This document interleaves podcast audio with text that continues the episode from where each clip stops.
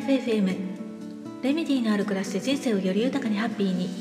ホメオパスレメディ選択科の香りです。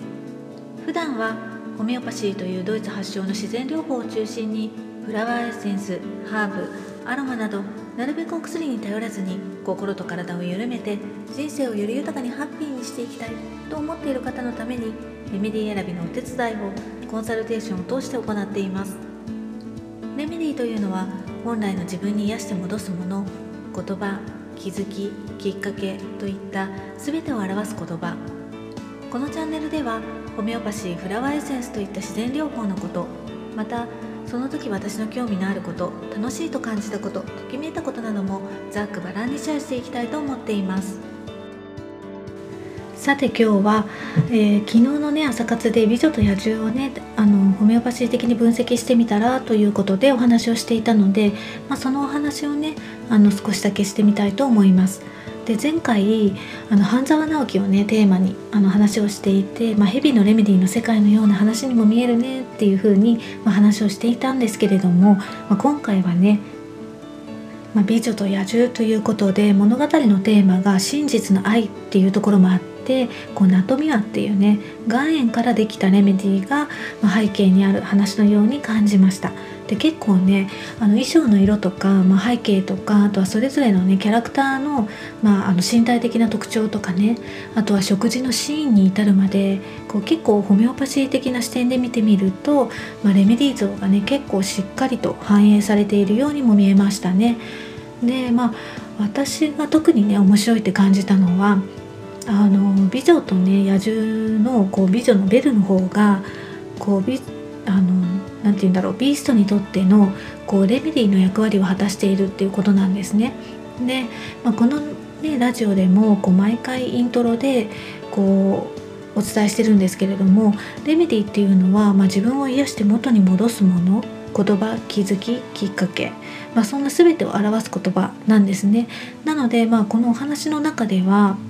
こうベルっていうね人そのものがビーストのレメディーになっていてでベルベルのね あのベルって言いづらいですね。のあの衣装が変わるごとにこうベルのまとっているレメディー像も変わって、まあ、例えばねサルファからカレンデュラフォースっていう感じでねで、まあ、それによってこうビーストのレメディー像とか、まあ、それに関連するねきっかけになる出来事が起こったりとかして、まあ、ヘパソーファナトミアカウベジみたいな感じで変化してで最終的にはビーストは本来の自分を取り戻して2人でハッピーになるっていうね本当によくできたお話だなっていうふうに思いました。でちょっとねホメオパシーを知らない人からしたら何を言ってるんだろうってねもうハテナマークしかないと思うんですけれども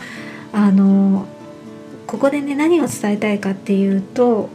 まあ、誰でもね誰かのレメディーになることがあるっていうことなんですね。でそれは、まあ、誰一人としてね同じ人間はいないので一人一人が持つエネルギーも違いますよね。だからこう必ずねどこかに自分のエネルギーを、まあ、良くも悪くもね必要としている人がいるっていうことなんです。でここで言うねエネルギーっていうのは、まあ、ポジティブとかネガティブとか、まあ、そういうふうになんかこう単純にね2つに分けられるようなものではなくって、まあ、その人から発せられているこう微微細な、ね、エネルギーというか、まあ、波動のような感じでしょうかね。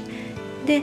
まあ、あのこの「美女と野獣」で言えばこう例えばねなぜこう2人が出会ったのかっていうと、まあ、もちろんねベルのお父さんが森で迷ってしまって。てで、まあ、ビーストに捕まってしまったからっていうのもあるんですけれども、まあ、おそらくね「美女と野獣」は根本的なところが似ていたんだなっていうのが、まあ、最終的なねあの私たちの見解でしたね。でまあどんなところがね似ていたのかっていうと、まあ、2人ともね根本的にはサルファっていう、まあ、硫黄からできたレメディのタイプだったんじゃないかななんていう話でまとまりました。